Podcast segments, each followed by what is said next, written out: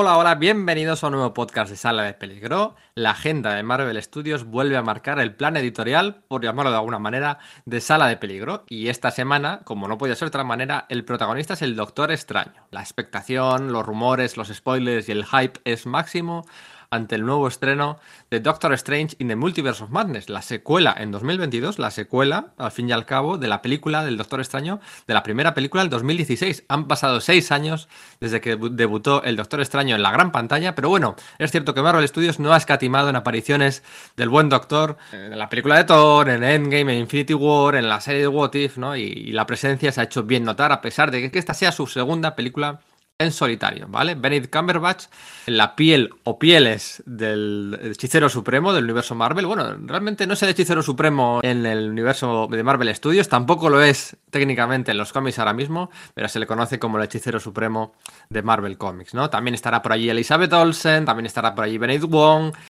Vamos a hablar del Doctor Extraño, vamos a hablar hoy del Doctor Extraño. No era, no era la intención de que este podcast lo hiciera yo en solitario, este podcast lo voy a hacer yo en solitario porque estaba previsto grabar este podcast entre todos, pero lo cierto es que, bueno, pues la, mm, sí, la muerte de Neil, Adams ha trastocado los planes de sala de peligro y hemos destinado todos los recursos, vamos a destinar todos los recursos a grabar un podcast de Neil Adams para estrenar la semana que viene y bueno, ya que teníamos esta, este hueco esta semana prevista para el Doctor Extraño, pues venga, lo voy a grabar yo solo. Y la semana que viene nos juntamos los cuatro, nos juntaremos Sergio, Íñigo, Enrique y yo para grabar un podcast dedicado a Neil Adams que emitiremos, pues como digo, la semana que viene, ¿vale?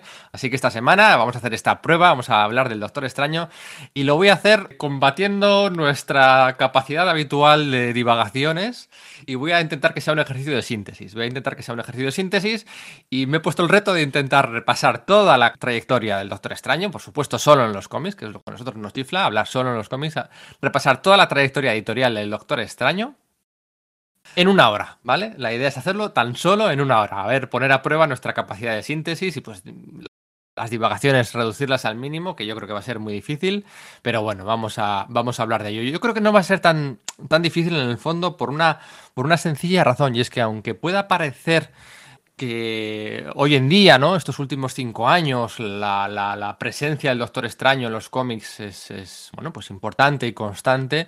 Lo cierto es que no ha sido así durante tanto tiempo. No ha sido así durante tanto tiempo. En el siglo XXI, de los 21 años y medio que llevamos del siglo XXI, lo cierto es que durante 15 años el Doctor Extraño no tuvo serie regular. Durante 15 años, ¿vale? Hasta el lanzamiento de la serie de Jason Aaron y Chris Bacalo en el 2016, pues habían pasado nada más y nada menos que 15 años sin que el Doctor Extraño contase con su propia cabecera.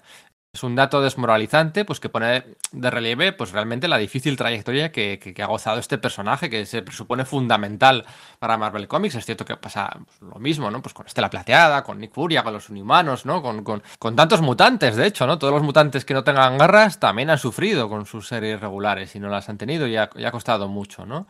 Pero bueno, vamos a intentar hacer ese repaso, ¿no? Eh, hablaremos de los años 60, de Steve Ditko, de Stan Lee, por supuestísimo, de Roy Thomas, de los años 70, de la llegada de Steve Englehart, Frank Bunner, eh, previa de Jane Colan, vamos a hablar de Roy Thomas, vamos a hablar de, esa travesía por los años 90. Ojo, los años 90, sí, decimos travesía, pero la serie regular que más números le ha durado al Doctor Extraño ha sido en los años 90.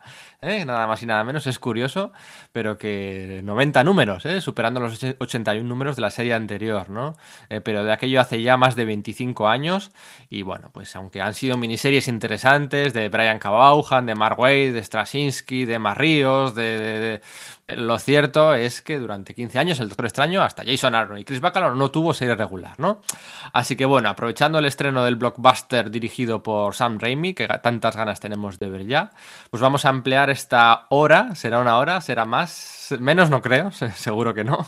Nos vestimos de las mejores galas, eh, damos brillo, sacamos brillo a todos estos artilugios místicos, quitamos el polvo de todos estos libros que llevamos años sin abrir y bueno, vamos a hacer ese viaje a la magia del universo Marvel, al pasado, presente y futuro de la colección del Doctor Extraño, ¿no? Stan Lee, Roy Thomas, Stephen Englehart, Roger Stern, J.M. de Mateis, Mick Mignola, Steve Ditko, bueno, de todo eso, Frank Banner, de todo eso vamos a hablar.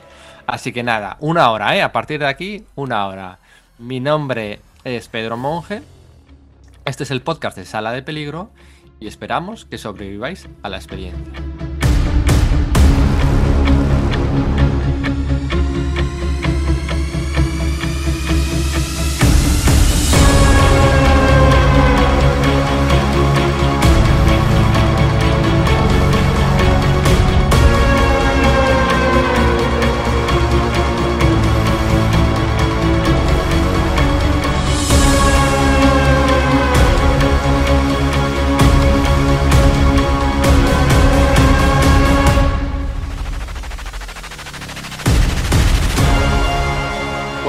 Allá, ¿no? Vamos al, año, al año 1962. En el año 1962, un poquito antes del debut del Doctor Extraño, cuando la cabecera Strange Tales, ¿no? Pues ya sabéis, Strange Tales, Tales, Tales of Astonishing, eh, to Astonish, eh, todas aquellas cabeceras de Marvel Comics de- dedicadas a monstruos, aventuras, aventuras y alienígenas. Cabeceras que, por otro lado, se venían publicando. Strange Tales es una cabecera que, bueno, nosotros conocemos de sobra, pues en los años 60, pero es una cabecera que había debutado nada más y nada menos que en el año 51. Strange Tales, ¿eh? Ahí es nada, ¿no? Pues cuando llega al número 100, que no dejaba de ser una antología de monstruos, de alienígenas, de invasores, historias de Stan Lee y Jack Kirby, sobre todo la historia principal, y luego había tres o cuatro historias más, de Don Rico, de Don Heck, de Steve Ditko y Stan Lee, había muchas, muchas tiras, muchas, muchas partes de cuatro o cinco páginas, ¿no?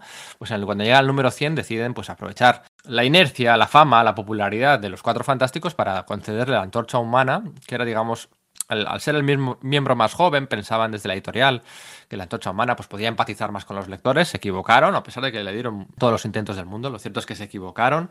Pues a partir del número 100, a- realmente a partir del número 101 de Strange Tales, eh, la cabecera de, de Marvel Comics pasó a ser protagonizada por la antorcha humana y bueno, pues historias por aquí y por allí, cuatro o cinco páginas, bueno, pues que, que pasaron sin plena gloria a la historia pretérita de, de- de Marvel Comics, ¿no? Enseguida cayeron en el baúl de los recuerdos, ¿no? Hasta el número 110, en el número 110, en, la, en el Strange Tales 110, que es verano de 1963, pues sobraban cinco páginas, pues que sería un delito desaprovechar, ¿no? Y en esas cinco páginas, cinco páginas únicamente, debutaba el Doctor Extraño, como eh, rezaba el título de las de la, de la historia, ¿no? Como maestro de las oscuras artes arcanas, o el maestro de la magia negra, o, o el maestro de las oscuras artes, no sé cómo se ha traducido aquí, ¿no?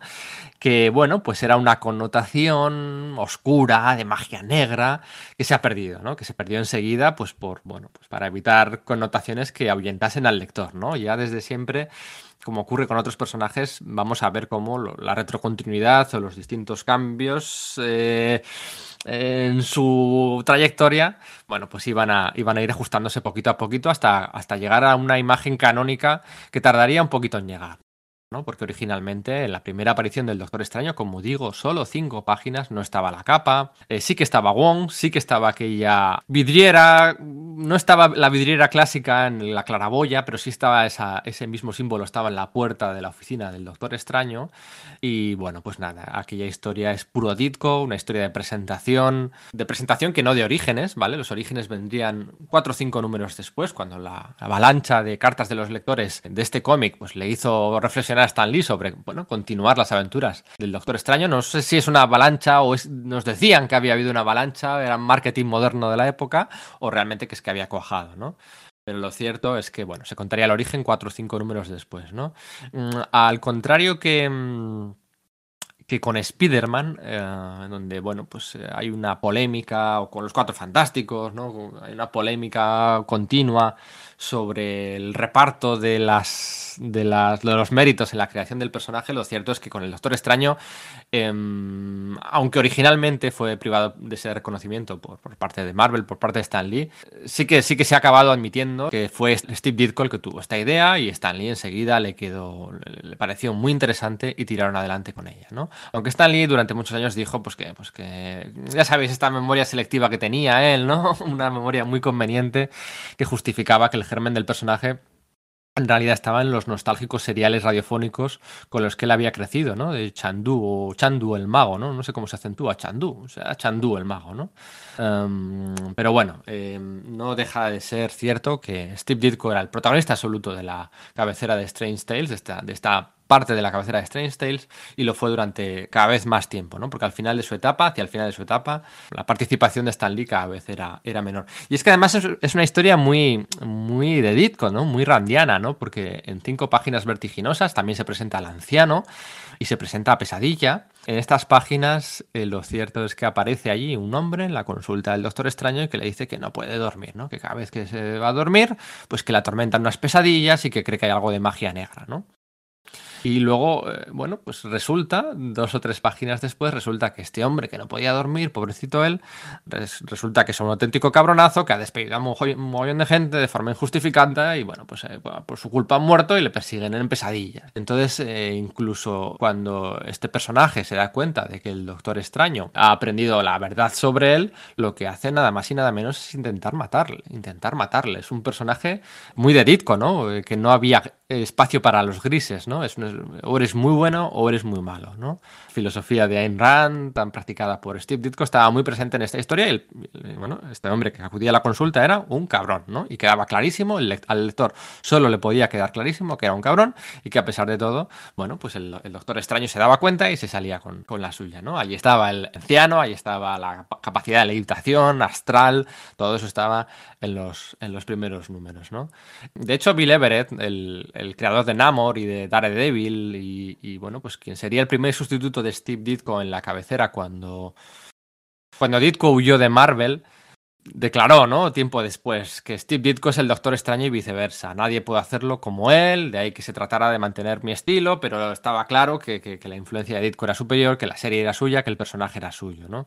Bill Everett, por cierto, compartía luego llegaremos a ese punto, no lo sé, primera divagación, compartía, compartía casa con Roy Thomas, en, años más tarde compartió casa con Roy Thomas y con, no sé si con Gary o con Mike Friedrich, supongo que con, supongo que con Gary Friedrich, compartían casa en la calle en la que luego Roy Thomas pondría el nombre a la mansión del Doctor Extraño, ¿vale? Originalmente el Baker Street no estaba en continuidad y fue Roy Thomas el que puso el nombre de la casa donde vivía con sus colegas, el que le puso su nombre a la casa, ¿no?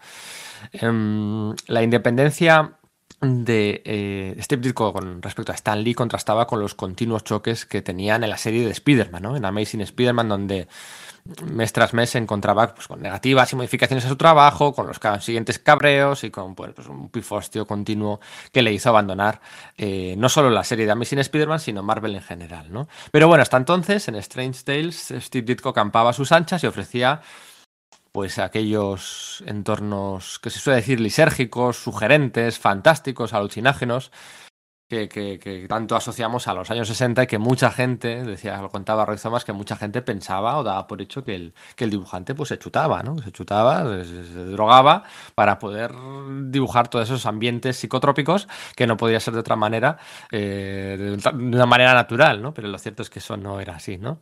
Por eso el Doctor Extraño funcionó también en comunidades hippies, ¿no? Que veneraban esos cómics como como sus obras de cabecera, alegando que aquellos viajes astrales del, Doctor Extraño eran una forma de representar los viajes que ellos hacían en el SD o lo que fuera, ¿no?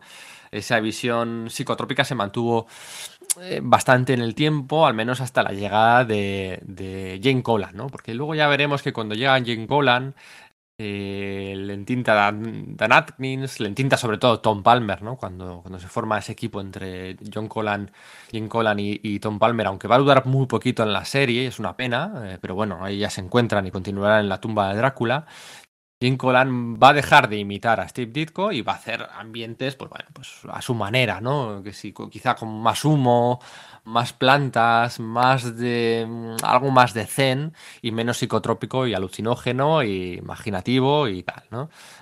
Pero hasta entonces lo que, lo que iba a perdurar, sobre todo luego pues Bill Everett, que continuaba en la serie, Mary, Mary Severin y demás, iba a ser el, el estilo de Steve Ditko, ¿no? Pero bueno, en lo que respecta, en lo que respecta al origen, tenemos a, Steve Ditko, un dibujante de ascendencia ucraniana, del que hemos hablado ya mucho en estos podcasts de Sala de Peligro. Se había labrado un currículum en Charlton Comics, en Atlas, antes de ser Marvel, ¿no? Había sido eh, discípulo de Jerry Robinson, del creador del Joker, ¿no? Eh, ahora que se habla mucho de la influencia de Neil Adams, bueno, pues en Neil Adams también influyó gente y sobre todo el que más influyó fue Jerry Robinson, ¿no? Pero bueno, de eso hablaremos la semana que viene. Eh, Ditko diseñó al, doctor, al doctor extraño, ¿no? Con raíces y detalles asiáticos, ¿no? Digamos que tú te lees las primeras historias y no piensas que es un hombre blanco hetero americano, ¿no? Ni muchísimo menos, ¿no? Hay unos rasgos unos rasgos puramente orientales que, van a desaparecer dentro de muy poquito. En cuanto vieron que el personaje tenía éxito, pues, pues desapareció, ¿no?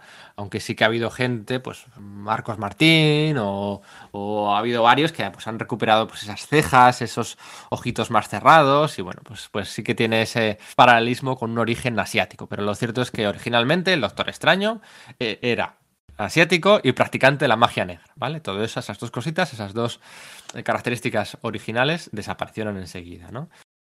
De hecho, estos dos rasgos desaparecieron muy prontito, desaparecieron muy prontito, ¿vale? Porque después de su segunda aparición, hubo algún número en el que el Doctor Extraño no salió, en Strange Tales, y ya a la vuelta, pues contaron su origen, ¿no? El origen ya se cuenta, y contra todo pronóstico, pues nos dicen que estábamos ante un, eh, un doctor en medicina, nacido en los Estados Unidos, cirujano vanidoso, alérgico a la caridad, que le gustaba mucho el dinero, que no hacía nada gratis, que había tenido, bueno, pues un accidente de coche y que aunque aparentemente no había tenido ningún daño en las manos, lo cierto es que no podría volver a operar, ¿no? Podría eh, tener ese pulso que requieren las, las cirugías, ¿no? Entonces se vuelve se enfada, se vuelve aún más huraño, se deja la barba y bueno, pues había oído hablar de un misterioso anciano, que el anciano, el maestro, que es llamaban originalmente el maestro, luego es el anciano, y allí que va, ¿no? Allí que va Allí que va a descubrirlo, descubre que, pues que le cuenta no sé qué historias de la magia, no se lo cree originalmente, pero bueno, una nevada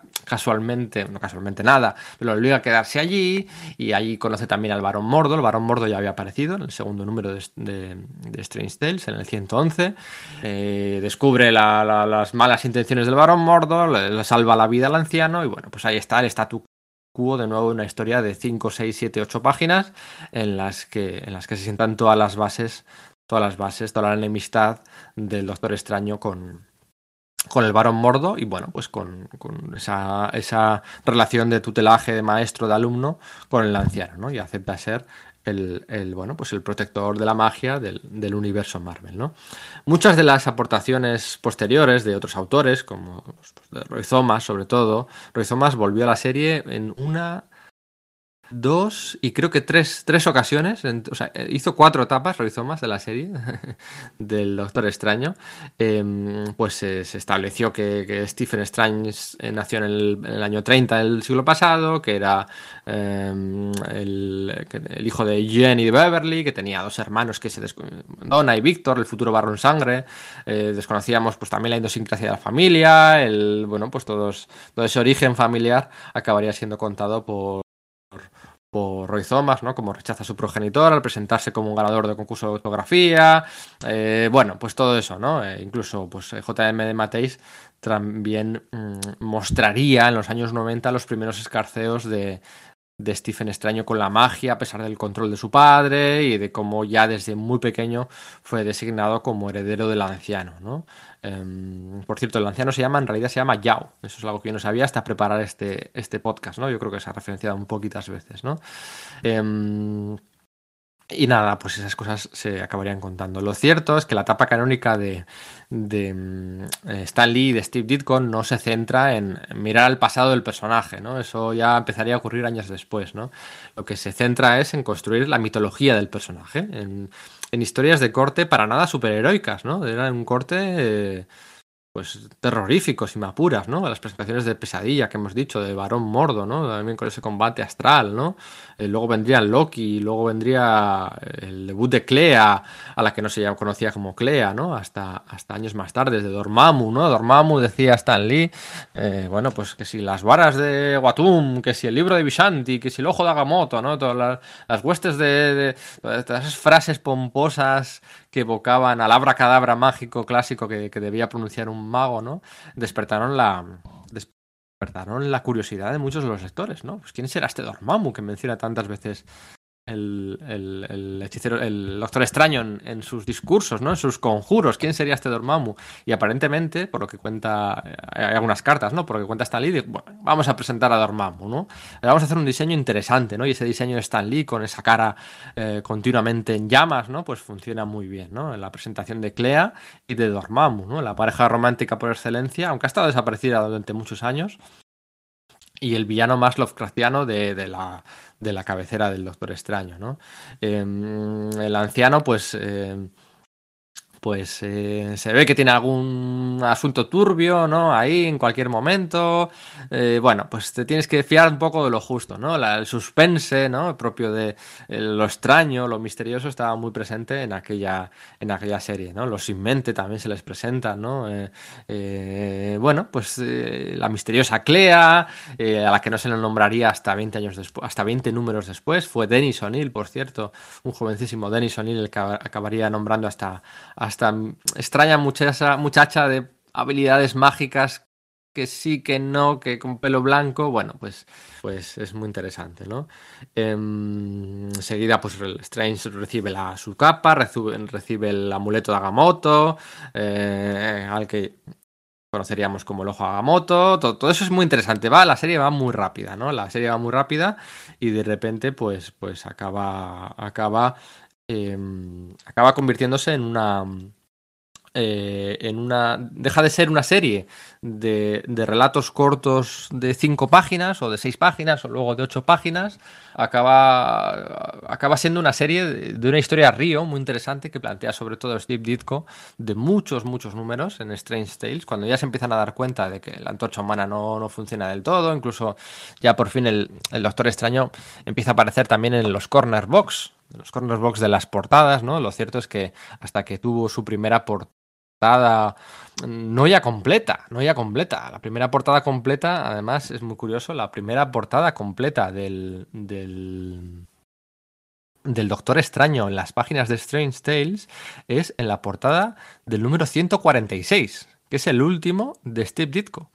O sea, la primera vez que el Doctor Extraño aparece eh, solo él en la portada, sin compartir el protagonismo con la antorcha humana, con la cosa o con Nick Furia, que fue el sucesor de. Nick Furia fue el sucesor de, de la antorcha humana en la cabecera de Strange Tales cuando ya se rindieron y lo dieron por imposible. La primera vez que aparece el Doctor Extraño en forma completa para él solo en la portada de Strange Tales fue en el número 146. Y es muy curioso, porque ese número 146, que es el final de etapa de Steve Ditko, esa portada es la composición eh, un collage entre dos viñetas que salen en el interior.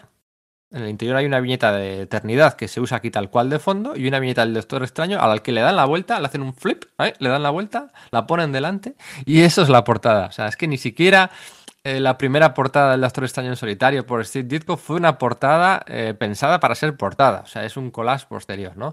Ahí apareció el Doctor Extraño en un par de portadas muy puntuales, muy puntuales, compartiendo protagonismo pues, con la cosa, con la antorcha humana, y el resto, pues nada, en el corner box como mucho y de propina, ¿no? O sea, tampoco es que tampoco es que lo promocionaran excesivamente, ¿no? Excesivamente, pero lo que decía en este en este viaje en este viaje, en esta, en esta gran saga que, plantea Steve Ditko, ¿no? El número 134 en adelante, em, el Doctor Extraño se, embarca en un viaje para sacar al anciano de un, de un coma irreversible, que luego pues, resultaría no ser, evidentemente, resultaría no ser tan irreversible como se nos había dicho, para sacarle de ese coma, ¿no? Entonces, pues viaja a través de los mundos, de los submundos, de los viajes interdimensionales, de los mm, eh, y se encuentra con eternidad. Eternidad, al ser todopoderoso eh, que rige, bueno, pues la existencia. durante muchos años se decía que eternidad, muerte, y,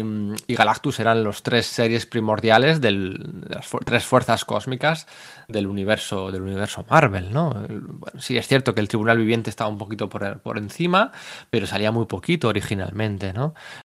Em, eh, Eternidad se presenta en la colección del Doctor Extraño y de hecho las siguientes apariciones, muchas de las siguientes apariciones, me estoy acordando a una de Steven Englehart que es mi favorita, mi saga favorita del Doctor Extraño de toda la historia, esa de Steven Englehart con Eternidad, con Pesadilla, con la historia de la Tierra, la historia del hombre, la importancia, bueno, esa es una saga fantástica, un dibujo de primer nivel. Lo cierto es que hasta que Eternidad ya se fue absorbido eh, por, por, ¿cómo decirlo? Por, por Gene Starr, o por el resto de autores del universo Marvel, pues para utilizarlo siempre que pudieran, lo cierto es que Eternidad durante mucho tiempo fue un personaje circunscrito a la colección del Doctor Extraño, ¿no? A las colecciones del Doctor Extraño, y se presenta aquí, ¿no? En un viaje interdimensional eh, fascinante, realmente fascinante, en el que, por supuesto, el anciano acaba saliendo de ese coma. Eh, eh, tras, tras esta saga en la que, bueno, pues tenemos esa representación abstracta de todo el universo, ¿no? Es una fuerza esencial, es un diseño chulísimo de Steve Ditko, un diseño pues en el que se ve esa silueta está rellenada del universo, ¿no? Es, realmente fascinante, ¿no? Es realmente fascinante.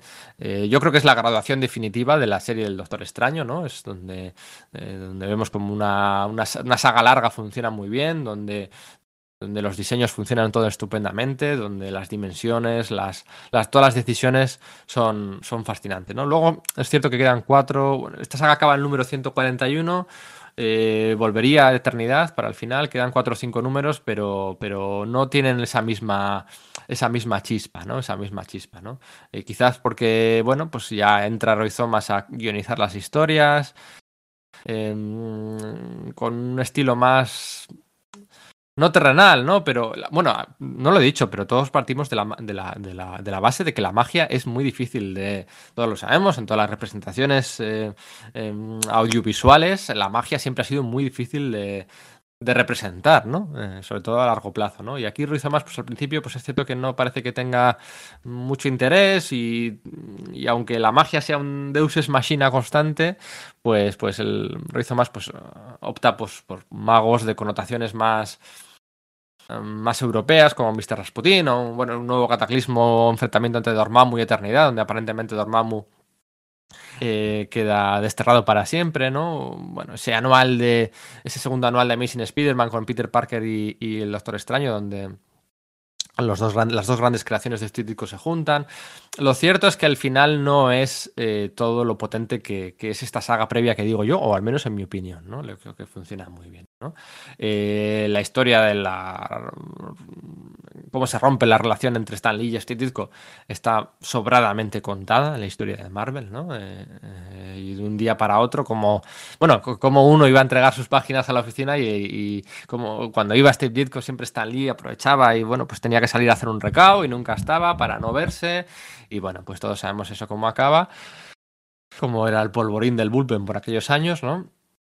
Y el objetivista Ditko pues no quiso saber más de aquel dicharachero y mandó en Stanley y, salió, ¿no? Salió de la editorial, eh, haría algunas cosas muy puntuales, muy puntuales, regresaría luego gracias a Jim Shooter años después, pero bueno, la historia de Ditko fuera de Marvel, lo cierto es que pues, tiene un interés propio, creaciones de personajes suyos tan propios como The Question, en Charlton, Mr. A, ¿no? Sin, sin ese espacio para los grises morales, ¿no? O Alcon y Paroma en, en, en, DC Comics, ¿no? Con esas personalidades eh, bipolares, ¿no? Y no nos olvidemos de, de durante del histriónico Creeper, aquel, ¿no? Em, pero bueno, no hay espacio en este podcast, ya le hicimos un podcast a Charlton y hablamos de Stan Lee, o sea, de Steve Ditko, de Ayn Rand, y no, no hay espacio para eso, ¿no? Porque la, la, la locomotora Marvel no podía detenerse, ¿no? Había que encontrar una solución inmediatamente para, para, para, bueno, pues para sustituir a, a, Steve Ditko. ¿no? Durante los próximos números se produce una interinidad constante en el apartado creativo de la serie, se alternan Roy Thomas con Dennis O'Neill, Stan Lee volvería en algunos episodios para, para acompañar a Bill Everett, eh, autor de un trazo más clásico, ¿no? que intenta asemejarse al de Steve Ditko, pero no, no acaba de funcionar de todo. Está por allí Mary Severin, que la hemos mencionado antes, es la creadora, en uno de los episodios, eh, la creadora de, del tribunal viviente, ¿no? Es otro concepto cósmico que aparece en las páginas del Doctor Extraño por primera vez, ¿no? Digamos que aquí, pues no lo sé, vale, sí, es cierto que la serie no se llamaba Doctor Strange, mm, que eso ya te da una sensación de plan B, ¿no? Eh, y también es cierto que quizás, pues en Spider-Man aciertan con John Romita Sr., poniéndolo como sustituto de Ditko, y aquí pues no hay un acierto que haga pasar a la posteridad a la serie, ¿no? De hecho, es que hay una rotación artística en la serie, ¿no? Eh, y hay que viajar ya hasta, hasta el final de la época, para de la década, para encontrar el primer tándem estable, que tampoco es que sería, fuera muy estable, ¿no? Pero, pero bueno, ya, ya, ya llegaremos ahí, ¿no? En Strange Tales, eh, la serie continúa desde el número 146 continúa hasta el número 168, son unos 22 números más, son dos años.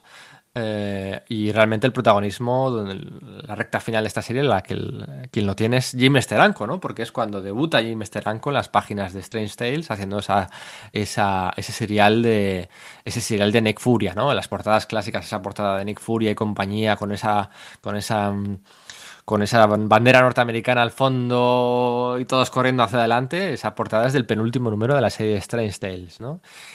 Y en el año, en el año 68, el año 68, en febrero del 68, desde Marvel Comics deciden eh, que las, los, dos seriales eh, de Strange Tales, de la antología Strange Tales, El Doctor Extraño y Nick, Furia, concederles sus series propias, sus series propias, ya sin los problemas de la distribución, limitados a 8 mm, 16 cabeceras por, por, por, por obligación, ¿no? Aquí lo que hacen es bueno, pues el Doctor Extraño se relanza en su propia cabecera con el número 169, ¿vale? Pasa utiliza el, último, el 168 de Strange Tales, pasa a ser luego el 169 en Doctor Extraño. Digamos que hay una, más que una renumeración o un relanzamiento, hay una renombración, un renombre, ¿no?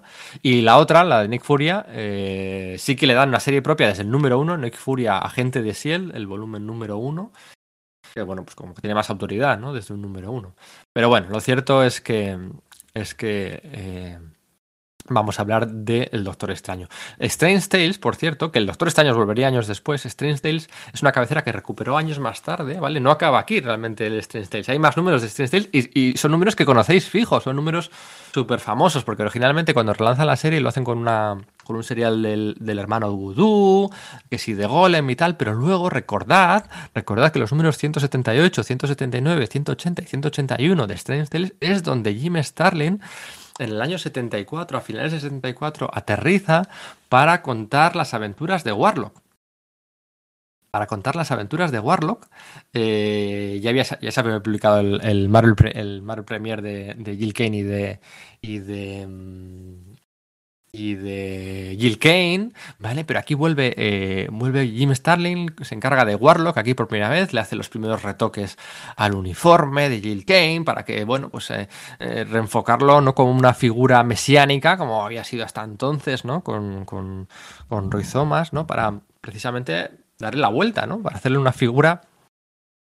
Eh, eh, antimesiánica, ¿no? En contra de la Iglesia Universal de la Verdad, en contra de esa figura mesiánica que era el Magus, eh, todas esas historias antes de que Warlock tuviera su regresara a su serie propia, en el número 9 de Warlock, porque ya había sido antes con, con Luis Thomas. Eh, eso fue en Strange Tales, no lo olvidemos, ¿vale? O sea, la cabecera de Strange Tales es famosa en la historia de Marvel por haber debutado el Doctor Extraño, por por haber debutado el Nick Furia de que luego haría este rango, por tal, por pero también por estos cuatro números de Warlock de Jim Starlin del año 75, ¿vale? Esos, esos números fantásticos, con, con Magus, con que, venía del futuro, con todas esas tradiciones y demás, ¿no? De hecho, eh, voy a mirarlo porque eh, no sé si Pip debuta aquí. Eso es, Pipe el Troll también debuta aquí y Gamora también debutan aquí, ¿vale? Son, bueno, el episodio de los mil payasos, o sea, son episodios clásicos, eh, fascinantes, ¿no? El Creator, todo, ¡guau!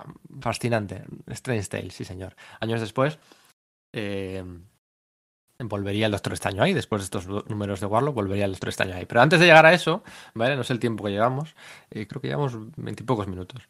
Em, lo que decía, ¿no? La serie se relanza en El Doctor Extraño número 169 y el equipo creativo que se encarga de la serie, el Doctor Extraño, el número 161, es Roy Thomas, ¿vale?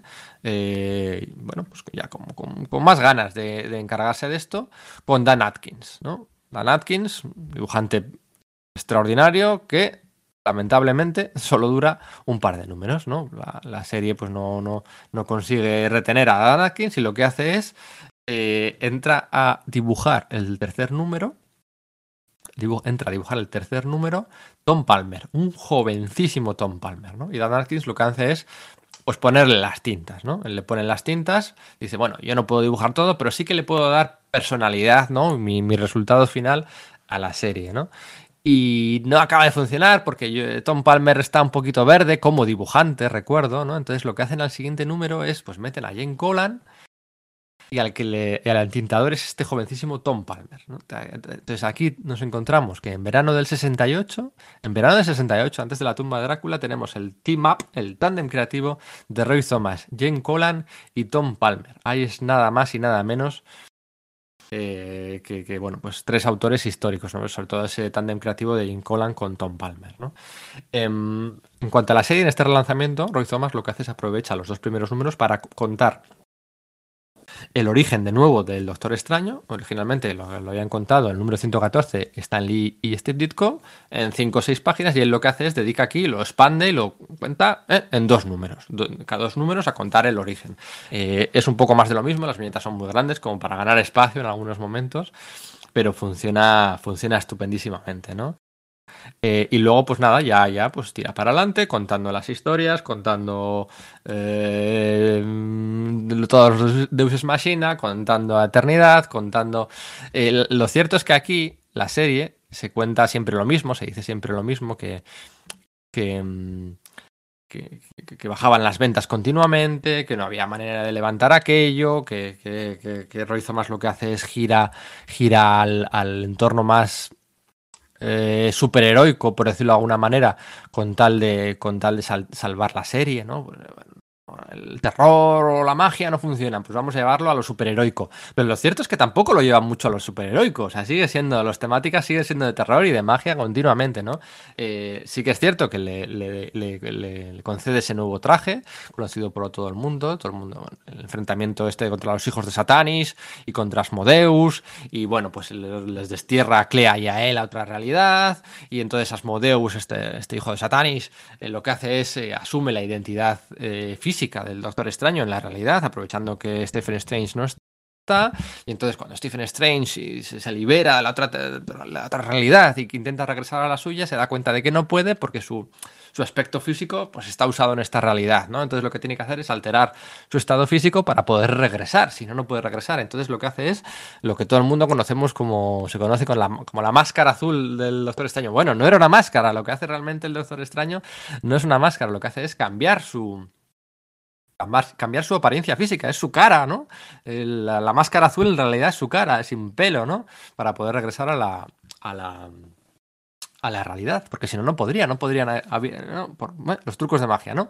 No podrían haber dos doctores extraños iguales, ¿no? Y regresa regresa, eh, se soluciona todo este encuentro con Asmodeus, Clea estaba allí de por medio, el anciano siempre estaba de por medio, siempre también a punto de morir, y el Doctor Extraño, pues a partir de entonces tiene ese, aspecto mucho más eh, superheroico, pero insisto, las aventuras en realidad no son tan superheroicas, ¿vale? No son tan superheroicas, no, no, no hay ese énfasis en lo superheroico más allá de lo que nos quisieran vender, ¿no? Lo más, no le salió bien eh, relanzar la serie del Capitán Marvel con un nuevo uniforme, con un nuevo status quo, con un tal, y aquí tampoco le sale bien. ¿eh? Lo cierto es que la serie acaba cerrando en el, en el, con su número 180 y, 183 a finales del, del 69, pero bueno, no hay que recordar que también cierra Nick Furia, ¿vale?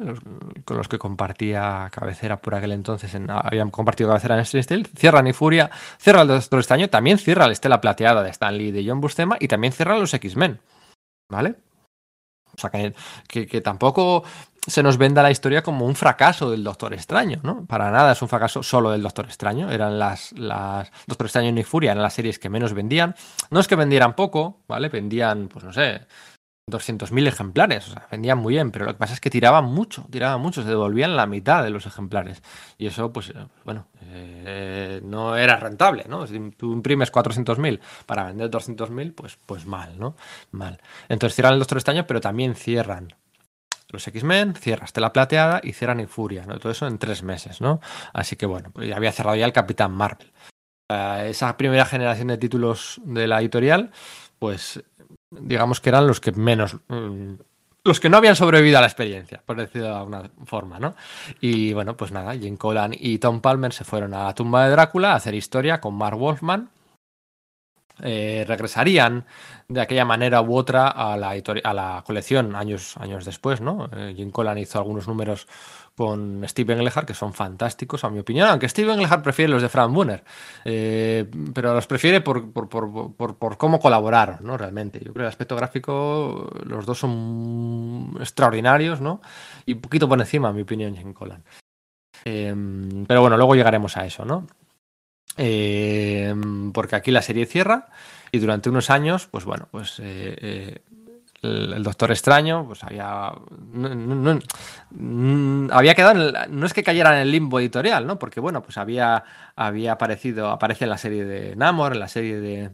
En la serie de, de Hulk, y cuando regresan a esta pequeña aventurilla entre ellos, entre ellos dos, entre ellos tres, el Doctor Extraño incluso, em, en esa última página incluso, eh, parece como que se retira, ¿no? Digamos que, se retira, que, se, cambia de casa, ¿no? Que deja la profesión incluso, ¿no? Es, como que como que desde Marvel ya daban por amortizado al personaje y venga, hasta aquí hemos llegado y no vamos a contar ya nunca más nada con él, ¿no? Bueno, lo cierto es que regresaría, sobre todo pues con los defensores, ¿no? Eh, ahí es donde, donde, donde el, personaje perduraría durante unos años en los que no tuvo, no tuvo serie regular, ¿no? De todas formas, técnicamente esto último que he dicho no es del todo cierto, porque es cierto que cuando regresan, cuando, aparecen los defensores, ¿no? que los, un concepto que crea Roy Thomas en, eh, el año 72, una cosa así, ¿no? Aunque luego la serie se encargaría de ella Steve Englehart. En esa misma cabecera, en esos mismos especiales, regresa también el Doctor Extraño de forma em, individual, ¿no? Entonces aquí estamos hablando ya de unos, números en el, en el, en el año 72, ¿vale? Unos, unos números en los que que si Marvel Feature, que si luego Marvel Premier número 3, Marvel Premier número 4, Marvel Premier número 5. Es un baile continuo de dibujantes, por ahí se dejan pasar pues, Jen Collan, Palmer, Severin, Gerd Trimpe, Don Heck incluso, un jovencísimo Barry Windsor Smith que ya había hecho alguna portada por aquel entonces, de algún número reimpreso. Mm, Craig Russell, ¿no? Garner Fox también. Roy Thomas le pide ayuda a Garner Fox para, para algún número aunque no acaba de encajar de todo. Frank Barner hace un número Jim Starlin, ¿no? sin acabar de cojar del todo. Eh, era un continuo desfile de gente por allí. Eh, que no funcionaba bien ninguno, ¿no? Aunque, aunque, aunque bueno, pues eh, era cuestión de encontrar y dar con la tecla, porque era una cabecera, pues eso, pues, pues, pues secundaria, ¿no? Ese Marvel, Marvel Premier. Y, aparece ya finalmente por allí, pues se cruza por el camino Steve Englehart, que, era, que fue una recomendación, más que una recomendación, fue una petición del dibujante Frank Brunner, ¿no? Tenían varios amigos en comunes, ¿no? Eh, de, de, esta serie, de Marvel Premier, de, encargarse él de la serie. Englehart por aquel entonces estaba haciendo, estaba haciendo Los Vengadores, estaba haciendo, en su primer año profesional, ¿eh? Estaba haciendo, a ver, estaba haciendo Los Vengadores, por supuesto, Los Defensores, aunque creo que Los Defensores aparecía cada dos meses. Estaba haciendo la serie de Luke Cage, estaba haciendo al Capitán América, ¿Y qué más estaba haciendo? Estaba haciendo otra serie. Capitán América, Los Vengadores, Luke Cage, Los Defensores. Voy a tener que buscarlo, un segundo. Ah, y la serie de Hulk, vale, la serie de Hulk, que siempre se me olvida, la serie se me olvida porque, porque no, es la etapa que menos me gusta, ¿no? Pero bueno, al principio duda un poco de desencargarse de la serie o no, pero bueno, la, insistencia de Frank Brunner hace que Englehart se quiera encargar del Doctor Extraño, una serie en la que se, que se nota, ¿no? Que se esfuerza por escribir un personaje distinto, eh, que se comporte distinto al que está, está escribiendo en, los defensores, en grupo, ¿no?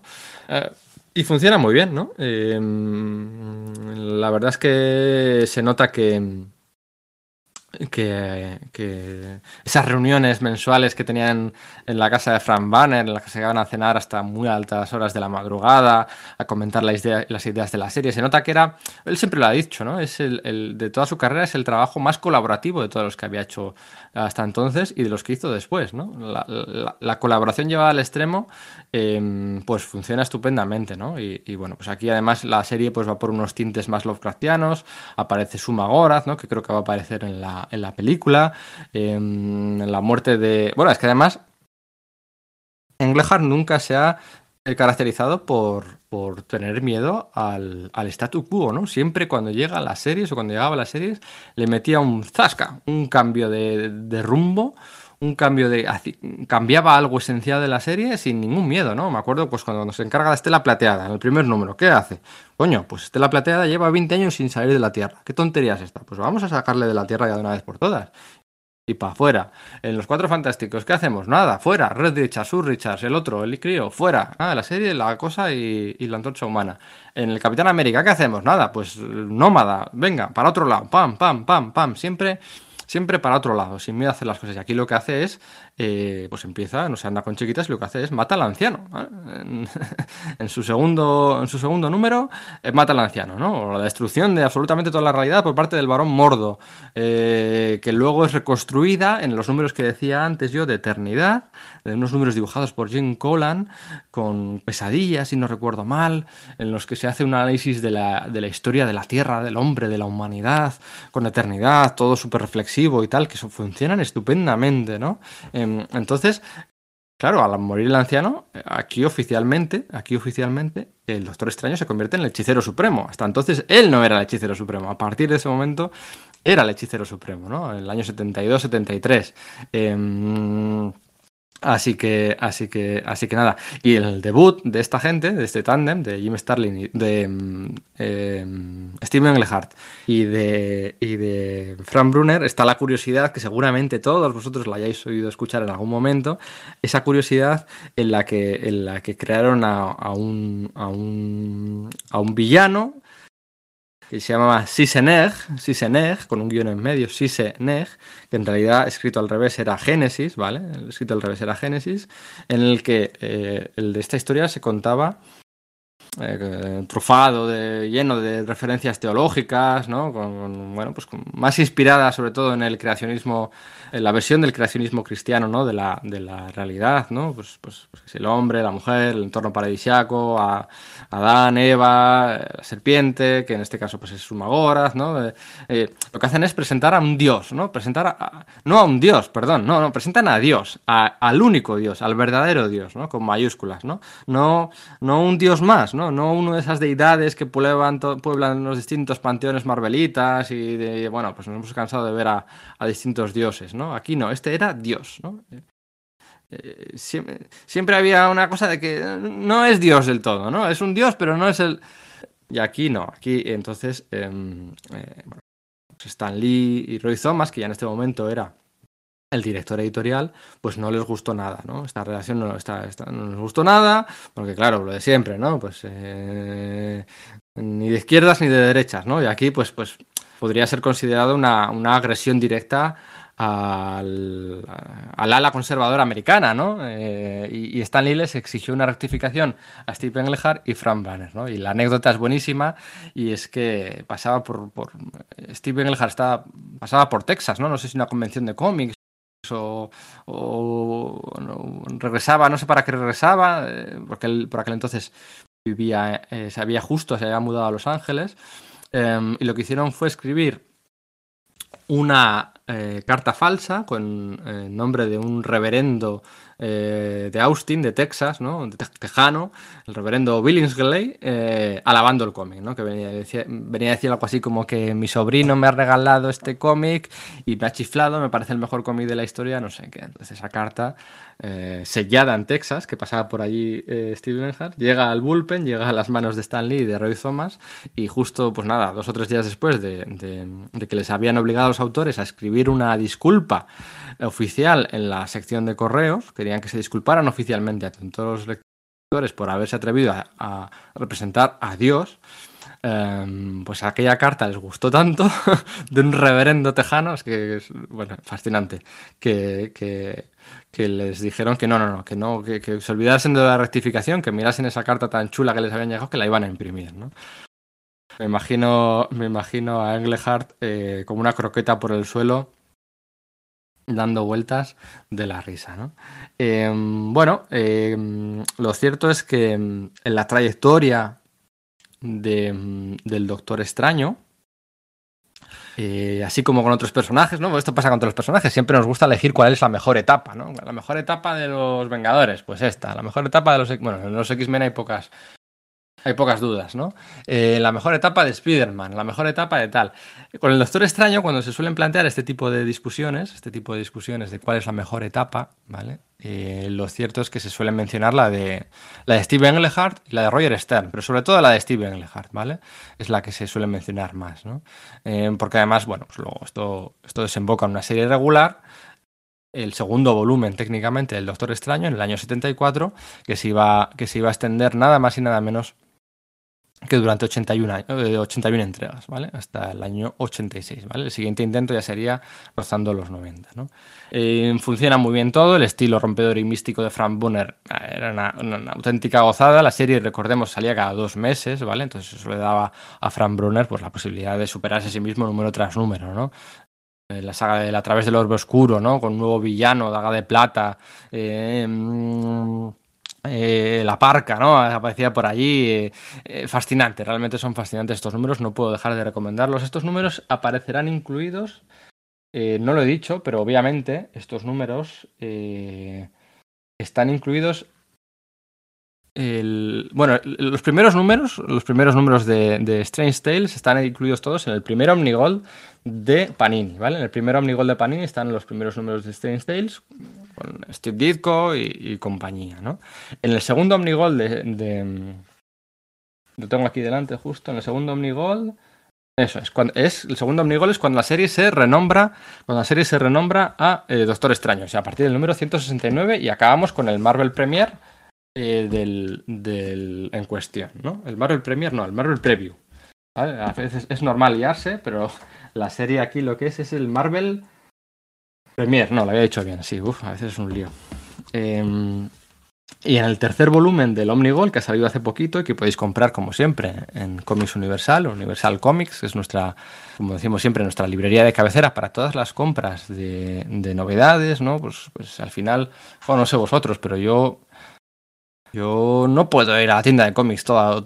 Yo este año ha habido ya dos meses y estamos en el quinto. Ha habido dos meses que no he podido pasarme por la tienda de cómics física que pueda tener en mi ciudad, ¿no? llega un momento en el que la vida no te da y necesitas tu ración de cómics. Eso no puede cambiar, ¿no? Pues que vives en un pueblo que no tiene Comics Universal. Que vives en la ciudad y no puedes pasar por tu tienda de cómics, Comics Universal. Que vives a un... Bueno, si vives en, si vives en Barcelona sería un, un, pecado no pasarte por Comics Universal, ¿no? Como siempre, Comics Universal es nuestra tienda de cabecera para todas vuestras compras patrias. Y el tercer volumen del Omnigold que acaba de salir a través de un orbe oscuro, ¿no? Eh, incluye estos números. Incluye, eh, después de eh, la llegada de Frank Brunner y Steven Lehar, incluye estos números fascinantes del, segundo volumen del Doctor Extraño, hasta el número 20. Voy a meter un poquito el acelerador, porque yo creo que hemos dicho que eh, he dicho que iba a hacerlo en una hora y bueno, pues eh, no está siendo una hora. La serie, la serie eh, pasa a un. Bueno, pues muere de éxito en el sentido de que pasa a un ritmo mensual y Frank Bonner pues se quema, ¿no? Se quema, eh, se quema, eh, no puede seguir ese ritmo mensual y no le queda otra opción, ¿no? Y entonces aterriza la serie de vuelta y en Colan, ¿no? como dice Steven Lehar, y en Colan lo único que quería hacer era dibujar, no quería participar en la parte del argumento, así que se encargó él por completo, ¿no? Mm, él suele mostrar claramente su favoritismo hacia la etapa de Frank Brunner, pero a mí realmente la etapa de Jane Collan me chifla. Me chifla el Jane Collan, el Doctor Extraño de Jane Collan, ¿no? Pero bueno, eh, la salida del guionista de Steven Lehar ocurre en septiembre del 76, apenas el número 18. Bueno, había estado 18 números más los anteriores, pero había estado 20 numeritos, ¿no? Y ha entrado de nuevo la serie en una deriva, en una en una continua eh, puerta giratoria de, equipos creativos, ¿no? Rotatorios. Que si Mark Wolfman, que si Chris Claremont, que si Mi Starling, que si de nuevo Roy Thomas, ¿no? Esta vez sin grandes aportaciones y ya por fin llega Roger Stern, ¿no? Roger Stern es el que, el que aterriza en la serie que va, que va a hacer una etapa muy interesante que se va a extender mucho tiempo en, mucho tiempo en los años, ¿no? Em, y que, para muchos aficionados también es su favorita, ¿no? Eh, no estamos ante un Stern rodado, ¿eh? ¿eh? acaba de entrar en la Casa de las Ideas, no había tomado ese mando revolucionario a través de pues, su uso de la continuidad, de eh, su, su, predilección por macros, macros argumentales, mm, por la caracterización de los personajes, la épica. Todavía no teníamos ese Roger Stern de Spider-Man, del Capitán América o de los Vengadores, ¿no? Pero bueno, eh, ahí estaba en el Doctor Extraño con, bueno, pues con uno de los dibujantes que mejor eh, pozo ha dejado en la cabecera, ¿no? Hablamos de Marshall Rogers, ¿no?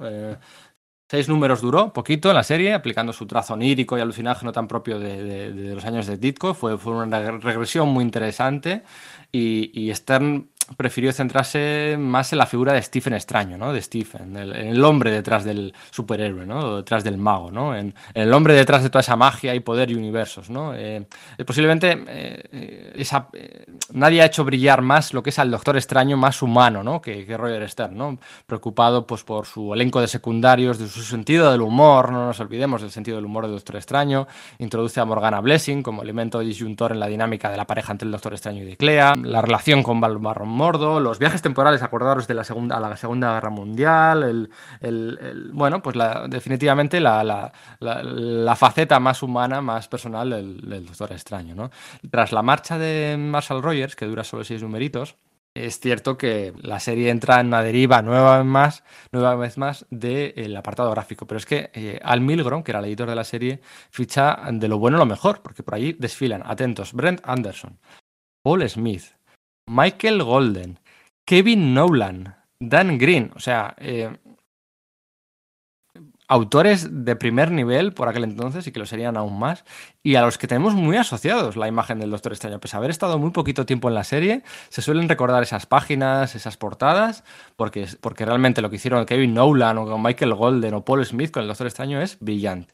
Es brillante. entre las sagas más recordadas de Roger Stern, pues bueno, pues evidentemente pues podemos decir que ese, ese traspaso que hace él de, las, de los conceptos de la cabecera de la tumba de Drácula, que había sido, que había sido mm, cancelada, ¿no? y pues, pues, pues Stern usa gran parte de los secundarios de aquella etapa para, para, para hacer, para, para, para, hacer equipo, ¿no? Y por ahí aparecen Blade, Hannibal King, Frank Drake, eh, que si la, la, la, la, fórmula Montesi, que si, bueno, que si un antiguo conjuro que permite terminar con la maldición de los vampiros.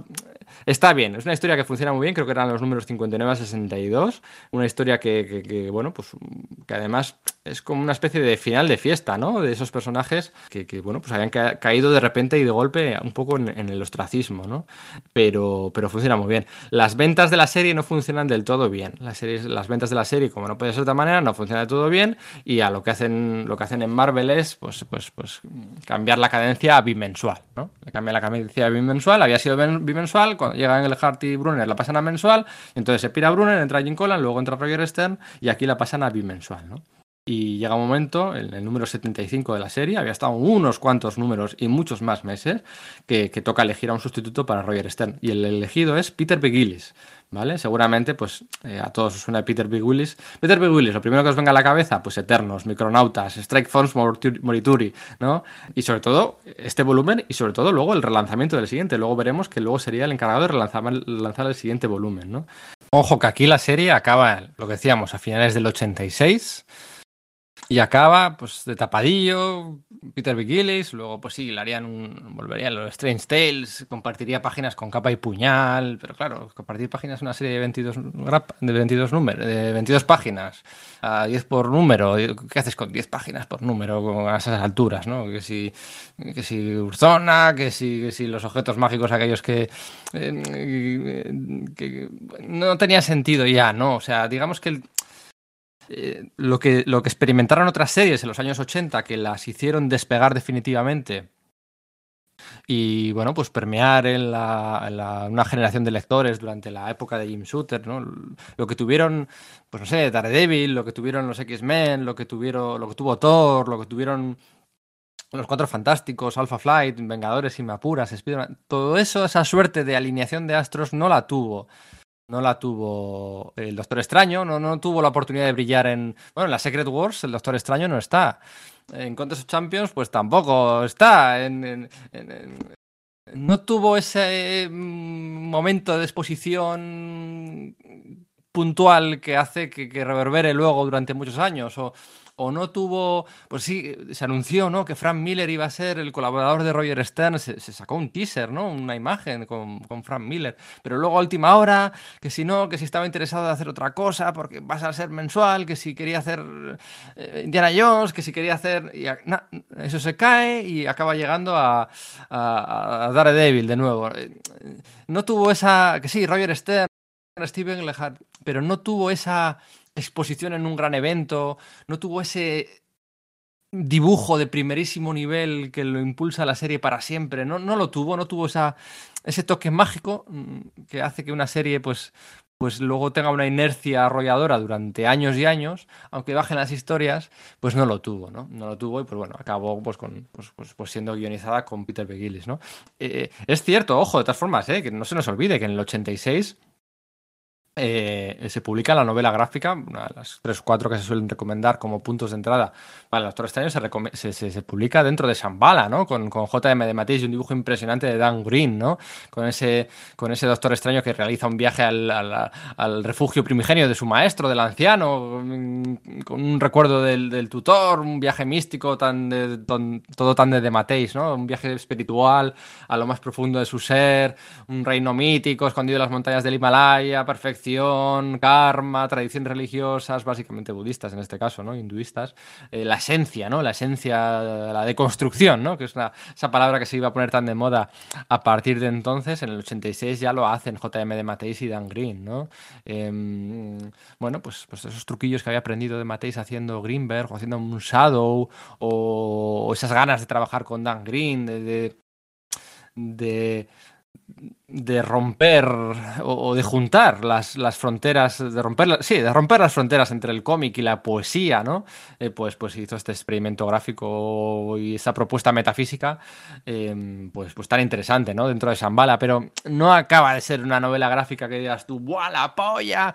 Y a partir de aquí todo el mundo lo va a imitar y lo va... No, no, no, no tuvo esa suerte, ¿no? Y cuando hace un Roger Stern ya casi defenestrado, ¿no? Fuera de la salida de Jim Shooter, ¿no? entonces sabéis que Roger Stern eh, y Bob Hall habían sido mano izquierda y mano derecha de Jim Shooter durante los años de la era Jim Shooter, ¿no? Y claro, cuando se va Jim Shooter, pues bueno, aquellos ajustes de cuentas, que si Mark Greenwald, que si Tom DeFalco, pues acaban sacando de medio a Roger Stern, pero aún quedaba esa última, esa última historia de Roger Stern con el Doctor Extraño eh, y un fabuloso Mike Mignola, ¿no? En el apartado gráfico, en, el, en, esta, en esta miniserie que tanto nos chifla, ¿no? A todos, ¿no? El Doctor Extraño y el Doctor Muerte, Triunfo y Tormento también de regalo y de compra y de lectura obligatoria para, para todo el mundo, ¿no?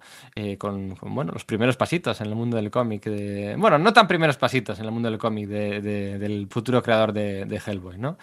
Eh, también Hulk, Alpha Fly, Mapache Cohete. Bueno, eh, al grano, ¿no? Pues todos conocemos esta historia eh, que venía ya contando desde, bueno, que no contando, pero venía queriendo contar desde hacía mucho tiempo, y mucho tiempo quieren decir ocho años, Roger Stern, desde que había visto una historia en la que, bueno, pues el Doctor Extraño, en las vísperas de, la noche más corta del año, de, San Juan, del comienzo del verano, pues todos los años acudía a intentar recuperar el alma de su madre de las garras de de las garras de Mephisto, pues una historia que se había contado, una antología, Tony Sin Tales, ahí, de, pasadilla, y él había fascinado y había construido algunas, había puesto las primeras piedras, pero no acababa de cajar del todo, porque el Doctor Muerte por aquel entonces no era, estaba muerto, luego estaba fuera de la Adveria, bueno, esta novela gráfica no encaja en continuidad, pero es una gozada, ¿no? Bueno, pues, pues pues, eh, pues, pues, ¿qué vamos a contar, no? O sea, eh, gloria pura, eh, carisma desbordante, química entre dos, entre dos personajes antagónicos como, como, como, el Doctor Muerte y el Doctor Extraño, ¿no? Que, que, que, bueno, pues tampoco es que se hubieran visto mucho hasta aquel entonces, ¿no? Luego, luego aquí sí que esto ha reverberado y han quedado, han quedado unidos para, para, para siempre, ¿no? Me acuerdo ahora, pues tampoco hay que irse mucho más atrás en el tiempo, en la Secret Wars de Jonathan Hickman y de, y de Rivik, la química que tienen estos dos es, es fascinante, ¿no? Así que nada, un, un, viaje humanizador, por decirlo de alguna forma, al alma del Doctor Muerte, sobre todo es protagonista el Doctor Muerte, ¿no? Con giros inesperados, con alianzas imposibles, eh, una sensación a veces de que el Doctor Extraño queda relegado en su propia historia, ¿no? Pero, pero bueno, que funciona como un final perfecto a aquel epílogo, aquel mm, capítulo de Astonishing Tales que, que decía, creo que, creo que de, bueno, estoy seguro que era de Jane, de Jane Collan, eso estoy seguro, y creo que era de Jerry Conway. H. Woodwin o Jane Conway, yo creo que era Jerry Conway. Tendría que mirarlo. Principios de los, de los 80, ¿no? Así que nada, Mephisto, Doctor Muerte y el Doctor Extraño, ¿no? Pero pero ya era tarde, ¿no? Ya era tarde porque, bueno, pues que, porque, bueno, pues porque no, no, no, no, no calaba, no acababa de calar el doctor. Fíjate que lo intentaban, ¿eh? Realmente lo intentaban, pero, pero pues como Estela Plateada o como Nick Furia, pues no acababa de funcionar, ¿no? Em, hay que viajar al 89, de nuevo con Peter Gillis. Peter Gillis había cerrado el segundo volumen, había hecho aquella pequeña etapa de Strange Tales con capa y puñal de la antología, y luego pues también sería el encargado de de relanzar el, el, volumen de, del Doctor Extraño. No es el tercer volumen, porque el título técnicamente es Doctor Strange, Sorcerer Supreme, Hechicero Supremo, ¿no? A mediados del 89, en la frontera de los años 90, relanzaban la serie y es la que decía yo en la introducción que iba a ser la más larga de todas las series del Doctor Extraño. Va a durar 90 números, nada más y nada menos. Aquí podría dármela yo de mega entendido y de que me lo he leído todo, pues, como la anterior, ¿no? La anterior me lo he leído y me lo he releído, que me chifla todo, ¿no? O sea, eh, bueno, o sea, es que se han quedado muchas cosas en el tintero por contar, ¿no? Mm, de Clea hemos hablado un poquito. De, Mira, ahora me estoy acordando, he tenido que buscarlo, he tenido que buscarlo. Fíjate, o sea, hasta qué punto eh, yo no, lo sabía. El papel, el papel que hace eh, Rachel McAdams el que hace Rachel McAdams en la primera película del Doctor Extraño, el de Christine Palmer, ¿no? El interés romántico, ¿no? Todo esto venía hablando de Clea, del interés romántico. Pues yo es que no lo recordaba. Este personaje, ¿este personaje de dónde sale? O sea, este personaje que interpreta Rachel McAdams, que, que hace de Christine Palmer, ¿quién es? O sea, en los cómics, porque yo no lo situaba. Y resulta que es un personaje, lo he tenido que buscar, lo admito, que es un personaje que debuta en el primer número de la, de la miniserie esta de Night Nurse, de la enfermera de noche, que es una miniserie de cuatro números en el año 72, ahí debutan tres personajes, Linda Carter, que es la enfermera de noche que todos conocemos, eh, Georgia Jenkins y Christine Palmer. O sea, debutan tres enfermeras, una de ellas es negra, otra rubia y otra es tal. Y, una de estas, Christine Palmer, es la que hace Rachel McAdams, que interpreta a Rachel McAdams. O sea, es que mira, las apariciones de Christine Palmer, esta Christine Palmer que digo que es la, la novia del Doctor Extraño en la peli, y bueno, en la peli, en What If, ¿no? Una novia efímera, por otro lado. Esos tres números de cuatro del Lendars, y luego sale la serie aquella que tuvo Rondador Nocturno. ¿Os acordáis que hizo una serie en, cuando estaba en todo lo alto, Roberto Aguirre de esa casa? Con Dari Robertson en Rondador Nocturno, pues salió en aquellos números, yo no lo recordaba, la verdad. Es todo lo que apareció Christine Palmer y la utilizaron como novia del Doctor Extraño en la peli. O sea, yo entiendo que no puedas utilizar a la otra porque la otra es la que salía en Netflix, ¿no? La, la, enfermedad de noche titular es la que decía de Roberto, ¿cómo era? Eh, Rosario Dawson, ¿no? Hacía de ella en, la serie, en, las, series de Netflix, si no recuerdo mal. Pero joder, que utilizar a esta, a esta, a esta tía, a este personaje de, de 20 apariciones no relacionadas con el Doctor Extraño utilizarla como la novia suya en la película, a mí me parece fascinante. Pero bueno, em, lo que sea. Relanza la serie Peter Bigelis en los años 90. Ahí estará la serie, el punto álgido ese de los versos vampíricos. Eh, un estupendísimo Jason Guys. Eh, bueno, pues todos los trucos comerciales propios de la época, con cameos de la mayor plana de, de la plana mayor que se dice el universo Marvel, ¿no? Villanos de moda como el Duende, como el Juggernaut. Creaba a Mephisto Mm, agrupaban la serie, pues. Eh, dentro de la franquicia de los hijos de la medianoche, ¿no? Eh, eh, había cambios de vestuario, había muertes por doquier, por allí desfilaban autores como otra vez Roy Thomas y así nada que aportar. Mm, Warren Ellis, Mark Buckingham, Pascual Ferry, JM, de Mateis, bueno, pues, pues una serie más... Mm, aquí empieza a recorrer ciertos caminos. Según estoy hablando y improvisando, encuentro ciertos paralelismos con el podcast y la trayectoria del Caballero Luna, es curioso. Eh, la serie de los 90 era más, la más larga, con J.M. Mateis, con tal. Eh, luego vendrá una miniserie cortita también, como hubo de Revival. Bueno, eh, mucha, mucha mm, poca luz ante tanta oscuridad, ¿no? Podemos definirlo así. Pero vamos, que he leído muy poquito, no me quiero dar las de que he leído toda esta, estos 90 números de la serie del, Doctor Extraño, porque no los he leído, he leído muy, muy pocos, ¿no? De lo que podría estar hablando durante mucho tiempo es de la otra serie en la que aparecía el Doctor Extraño en los años 90, que eran los Defensores Secretos, ¿no? Aquella mm, particular estrategia de, la Marvel de los 90 de recuperar el concepto de los defensores, pero desde un punto de vista mm, más rotatorio, ¿no? Aunque la serie original, de la que veréis que no he hablado mucho, precisamente porque nuestra intención es hacer un podcast de los defensores. No es hoy el día de hablar del Doctor Extraño en los defensores, porque vamos a hacer un podcast de los defensores, ¿no? Es nuestra intención en, corto plazo, ¿no?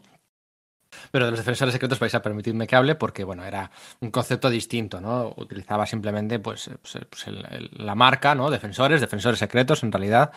Pero cada tres números lo que hacía era eh, team-ups de personajes bueno, completamente aleatorios, por decirlo de alguna manera, no era un grupo coral fijo. Entonces el Doctor Extraño pues reunía, pues yo me acuerdo, esto lo publicó Forum en una eh, maxi serie de 12 números, eh, me acuerdo pues eran Nómada, em, Lobezno, Darkhawk, de los Nuevos Guerreros, y Spider-Woman, Spider-Woman, la, la Spider-Woman chula, la que sale en la Secret Wars. Em, mm, luego salían eh, la Bruja Escarlata, eh, Spider-Man el propio Doctor Extraño. Salía Sonámbulo, luego salía, o sea, era todos los representantes de lo, de lo, de lo, de lo mejor y de lo peor de los 90 allí, pues reunidos por el Doctor Extraño. Luego hay una saga en la que es Thanos, la que, que reúne un equipo de villanos. También aparecen por allí Thunderstrike, Máquina de Guerra, Nebula. Eh, bueno, luego la serie ya no es el Doctor Extraño, porque entonces el Doctor Extraño ya no podía estar disponible. Y es el Doctor Druida. Estos números no se publicaron en España. El Doctor Druida el que, el que hace estas alineaciones para misiones Em, eh, muy puntuales. En realidad, más que unos defensores, era un Marvel Team Up, ¿no? Un Marvel Team Up encubierto, ¿no? Y las combinaciones de héroes eran muy, muy particulares, ¿no? Em, pero bueno, definitivamente durante los años, durante los años 90, además, que no se nos olvide mencionar que eso sí, el Doctor Extraño mm, pierde, es la primera vez que pierde su condición de hechicero supremo, ¿vale? Mm, va a pasar otra vez y pasará siempre, ¿no? Bueno, va a pasar, de hecho, bueno, dos veces, claro, va a pasar dos veces, ¿no? Eh, pasó con Bendis y ahora que ha muerto, bueno, pues ha vuelto a pasar, ¿no? Recientemente en los cómics actuales, ¿no? Em, eh, pero bueno, ahí eh, durante un tiempo, pues un problema con Visante y tal, pierde, pierde la condición de, de, hechicero, de hechicero supremo, ¿no? Em, la cancelación de la serie en el año 96, dura del 89 al 96, la canción de la, de la serie, pues le tiene el ostracismo durante dos o tres años y acaba en el paraguas, acaba en el paraguas de Marvel Knights. El paraguas de Marvel Knights, eh, el tercer volumen técnicamente de la serie, que en realidad no es más que una miniserie de cuatro números, titulada Flight of Bones, creo que titulada en España como La carne fugaz. Creo que La carne fugaz, de, Flight, Flight of Bones. Em, a cargo de Dan Joley, en la única incursión en Marvel, aparte de una miniserie que hizo de Dientes de Sable. me acuerdo de esto pues porque me toca, por época, ¿eh? no, por, no porque me guste. Y dibujos de Tony Harris, ¿eh? nada más y nada menos. Un proyecto, eh, al fin y al cabo, inocuo que, bueno, pues que daba, pistoletazo de salida a lo que decía, lo que decía antes de, de 15 años sin serie regular, ¿no? Sin ser regular, ¿no? Parte esencial del universo Marvel, todo lo que tú quieras, pero huérfano de cabecera propia durante más de 15 años, ¿no? Porque aquí entramos en el nuevo milenio, en el nuevo siglo, ¿vale? La llegada de Bill Gemas, la llegada de, de Joe Quesada y bueno pues eh, no encontraron un hueco un, hueco para el Doctor Extraño así como pues, en la línea Marvel Knights el, Caballero Luna acabó entrando de aquella manera y Shang-Chi y tal y Pantera Negra pues funcionó muy bien. Para el Doctor Extraño no encontraron ningún hueco. El más interesado si me apuras y además con acierto me gustó mucho eh, fue Joe, este, Joe Michael Straczynski, ¿no? lo utilizó mucho en, en su etapa en, en Spider-Man con una historia que se quedó ahí colgada para siempre, que nunca, nunca sabremos el final, ¿no? Con, John Romita Jr.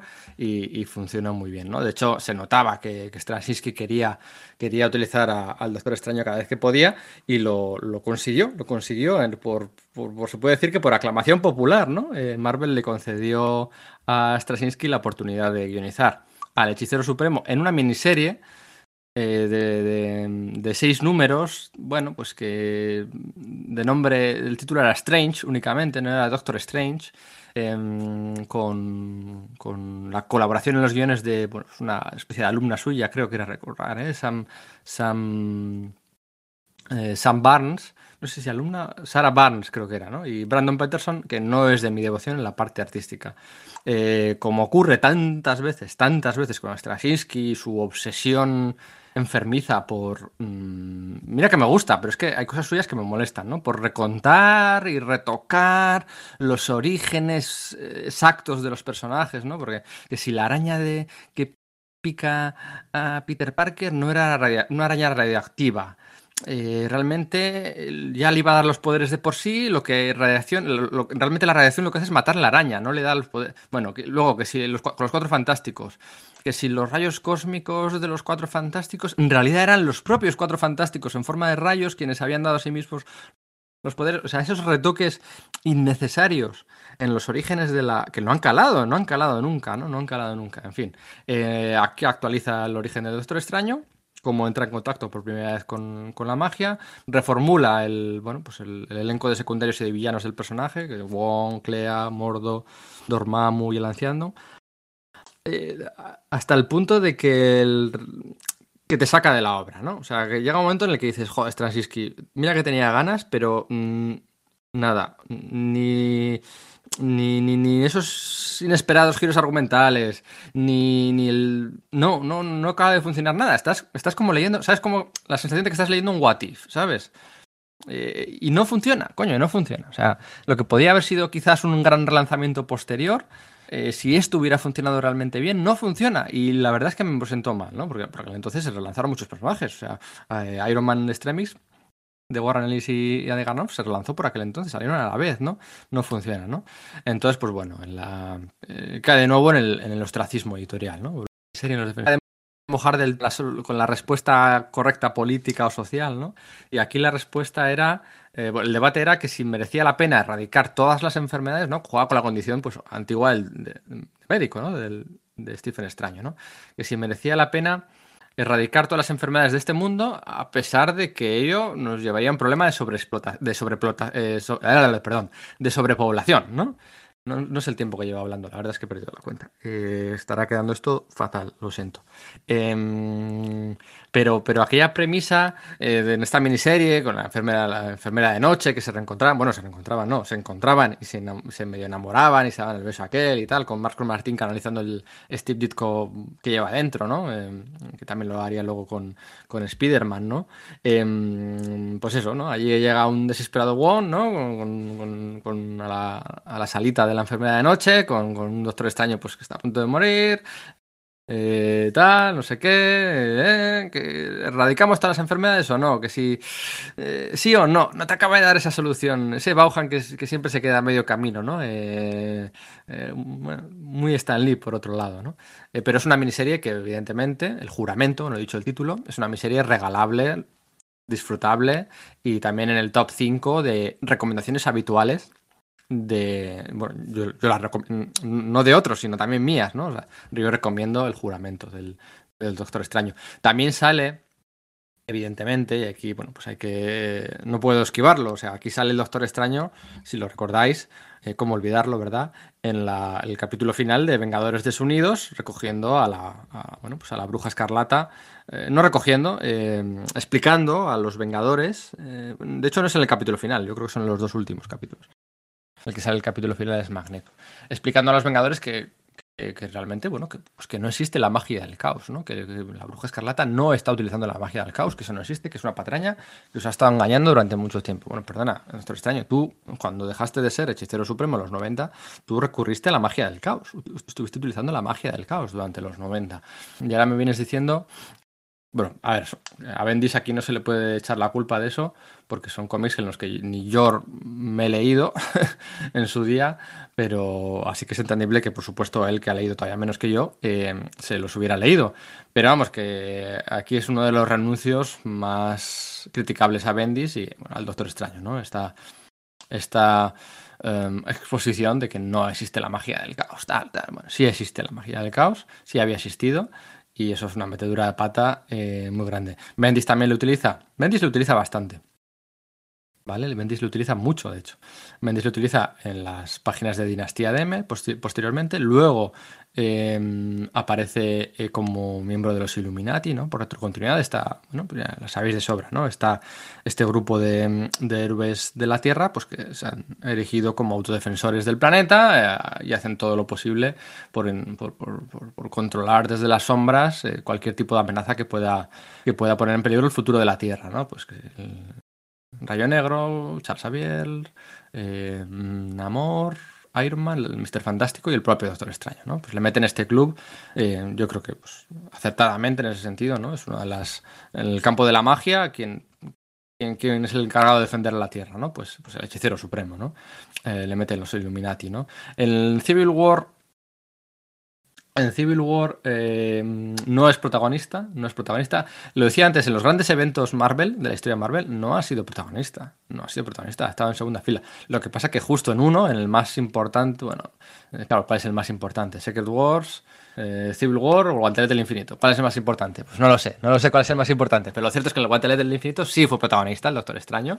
Fue muy protagonista y de hecho, bueno, pues es que hay escenas desde la estela plateada aterrizando en el Santa Santorum del Doctor Extraño y esa claraboya está copiada, está copiada en las películas de la película de Infinity War. Em, era protagonista, fue protagonista con Warlock, con, con, Estela Plateada, hasta el final, de principio al final. Se reúnen todos los héroes en su, en su, en su casa, de los que le el asalto, los que están presentes hasta el final cuando, cuando Nebula le roba el guantelete a, a Thanos. Em, por cierto, eso lo había hecho Jim Starlin ya antes, lo de que Mephisto le robara el guantelete a Thanos en la serie de Estela Plateada. O sea, repite el argumento igual. Lo que pasa es que una vez funciona y otra no, pero bueno. Em, eh, está presente hasta, hasta, el último momento, ¿no? El momento en el que Warlock eh, se queda con el, con el guantelete y ya pues, pues, pues, pues, pues hace desaparecer a todos los héroes, ¿no? Pero eh, el único gran evento de Marvel eh, menos la última menos a partir de cuando ha tenido película, ¿no? Que, que ahí el protagonista, el protagonismo ya quizás sea más forzado, ¿no? Pero hasta que el Doctor Strange fuera era un personaje popular por las películas, el último, el único evento, el único evento fue el guantelete del infinito, ¿no? Porque en Civil War lo que hace es eh, mm, desaparecer. Dice que, bueno, pues eso es lo de siempre, ¿no? No soy ni de izquierdas ni de derechas, ni machista ni feminista. no, quiero, no quiero que se peleen mis amigos y me voy a meditar al Ártico y se pira, ¿no? Y ahí pues, pues le va a visitar el vigilante, Watu, y se llaman amigos el uno al otro. Y bueno, pues vale, pues seréis amigos. No sé cuándo, pero seréis amigos. Em, y está meditando para que todo salga bien, ¿no? Y le dice, pero ¿por qué no interfieres a favor de un lado? No, sí, sí, estoy en contra del registro, pero no, no quiero interferir porque no sería tal, no sé qué, temo el equilibrio, bla, bla, bla, bla. Bueno, pues nada, eh, muy bien. Eh, Bendis también utilizó mucho, además del Doctor Extraño, utilizó al, a Dormammu, ¿no? Como, como, como mm, ese espíritu que habita el cuerpo del encapuchado y tal. Y bueno, pues eh, lo utilizó también luego eh, durante el escenario por Civil War, eh, porque el Doctor Extraño es el que da cobijo a los Vengadores renegados a los Vengadores fugitivos, sin ser, colabora con ellos sin ser un miembro de los Vengadores, lo sería posteriormente en el volumen que se relanza con Stuart Timonen, ¿no? El que, bueno, pues eh, hay un, golpe de efecto que luego resulta no ser nada, que si el anciano, que si puño de hierro, que si el ojo de Agamotto, que si tal. El caso es que el Doctor Extraño pierde, sus poderes, pierde sus poderes em, de hechicero supremo, eh, gran parte de su poder pasa a manos de Jericho Drum, ¿no? del, del Doctor Voodoo, ¿no? Del, eh, bueno, pues, pues, pues se, especuló durante mucho tiempo quién sería el Isidro Supremo, jugaron al gato y al ratón, que si, que si jugaron, que si, bueno, que insinuaron que iba a ser eh, eh, el hijo de Wanda, ¿cómo se llamaba? Eh, Willy, ¿no? Eh, ¿Cómo se llamaba? Asgardiano, bueno, eh, que iba a ser él, luego al final no, bueno, pues el doctor Voodoo dudó poco. A mí me molestó durante, durante estos números, me molestó, pues que además de perder los, los, poderes, también perdió el uniforme, iba con gabardina casi todo el día, y yo aquí no lo entendía, no me gustó nada. Eh, por aquel entonces ya esto está yendo mucho más rápido porque es el, el, siglo actual, ¿no? La miniserie esta, los números del Dormammu, del eh, en World War Hulk, el Doctor Extraño eh, eh, para intentar parar a, Hulk eh, es, vende su alma, digamos, a, uno de estos demonios clásicos de la serie eh, y no le funciona. Bueno, pues ah, son va varios fallos en los que va encadenando consecutivamente sin ser su propia serie regular. Luego llega el año 2010, Marvel es comprada por Disney, hay una, lo hemos dicho siempre, hay una sobredosis de títulos de Vengadores y de X-Men y se empiezan a cortar muchas series eh, regulares y a cancelar proyectos y series que se anuncian como regulares y de repente son miniseries de la noche a la mañana y se dejan inconclusas, ¿no? Y eso también le pasó, casualmente, mala suerte, le pasó a Extraño. Lanzaron una nueva serie, eh, una nueva, era una serie regular, pero que luego se canceló al cuarto número, Strange, a cargo de Mark Wade y con el fantástico dibujo de Emma Ríos, ¿no? Eh, ahí se nota mucho que Mark Wade y, Tom Brevoort estaban viendo por aquel entonces Doctor Who, Doctor Who, y bueno, son dos chiflados con Dan Slott, los tres son tres chiflados de, del concepto de, Doctor Who, ¿no? Y, ya lo decía Emma, ¿no? Lo decía Emma Ríos, está fantástica en este proyecto, pues que, en aquel momento se les ocurre emular el tono de la serie del Doctor Who metiéndole una sidekick a extraño.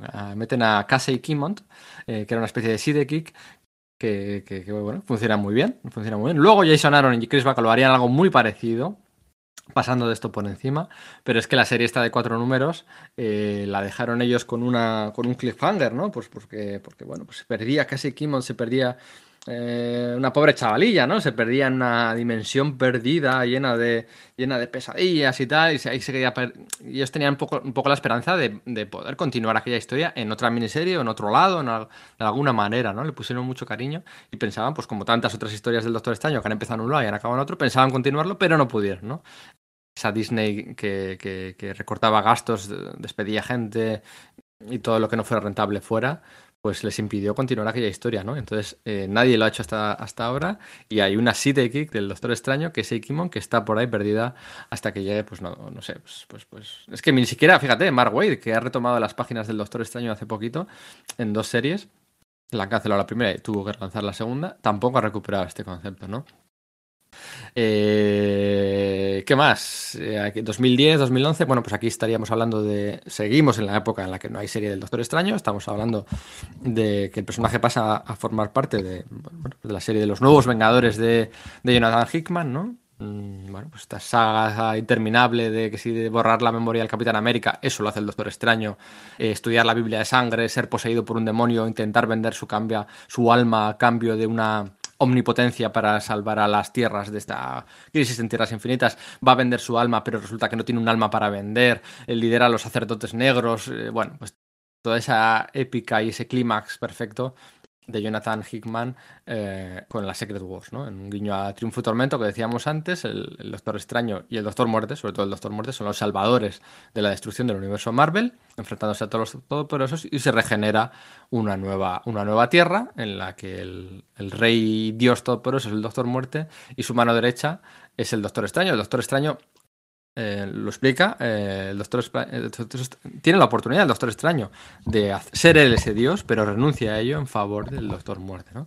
Hay mucha química en estos números, son poquitos porque el Doctor Extraño muere al principio, eh, muere al principio porque no quiere confesar al Doctor Muerte, pues que ha descubierto quiénes han, han aparecido unos héroes por allí y por allí, y, y muere, ¿no? Em, y nada, eh, nos plantamos tranquilamente en mitad del 2015, en el que se anuncia esta serie relanzada por, por eh, Jason Aaron y Chris Bacalo, con ayudas puntuales de, de, Kevin Nolan, y sobre todo pues, el anuncio oficial, después de muchos meses de especulación y de rumores continuos, de que si sería Benedict Cumberbatch, que si sería Johnny Depp, acordaros que Johnny Depp sonó mucho para ya es que no recuerdo si le querían de verdad, si eran rumores de webs de estas continuamente tal, o si realmente querían a Benedict Cumberbatch, la verdad es que no lo recuerdo bien, pero se habló durante mucho tiempo de que Johnny Depp estaba, era o Johnny Depp o Benedict Cumberbatch, estaban los dos en las quinielas para interpretar al Doctor Extraño en la gran pantalla. Y al final, pues bueno, eh, después, de, después de negociar bien, Benedict Cumberbatch, que venía de hacer Sherlock y todo aquello, pues fue nombrado el, hechicero supremo, ¿no? De cara a la película del 2016. Y aquí Marvel es donde pone todos los motores en marcha, le da la serie pues a su mejor estrella que tenía por aquel entonces, Jason Aaron. Mm, y a mí particularmente este cuarto volumen no me acaba de gustar del todo, ¿no? Que tiene una especie de sidekick, que, bibliotecaria, Selmas Landon, ¿no?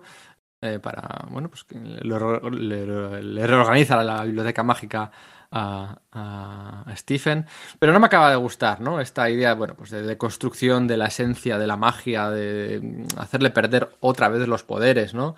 Para empezar desde cero. Em, sí, la parte de líder de los hechiceros, que si la bruja escarlata, Magic, Hellstorm, eh, Shaman, Talisman y todo eso me gusta.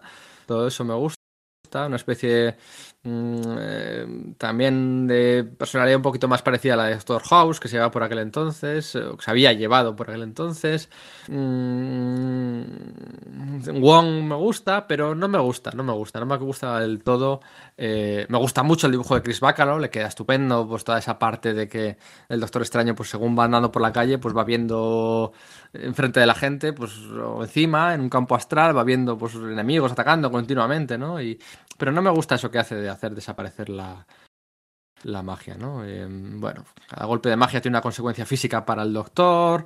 Eh, va muy en contraposición a la esa elegancia tibetiana que, que bueno, pues que, había impuso, que había, que había, que puesto Ditko en su día, ¿no? Con, con, con... Es que, no sé, eso de que... No sé, perdonadme, pero eso de que el Doctor Extraño tenga que ir dando golpes o que la magia implique eh, unos golpes físicos va en contra de, las ideologías de la violencia de Ditko. No, no me parece un, no me parece un buen uh, camino para el personaje, ¿no? realmente no me, no me lo parece. Eh, pero bueno, la serie funciona más o menos bien, una estabilidad en ventas en torno a bueno, 50.000 unidades, algunos spin-offs por aquí y por allí, ¿no?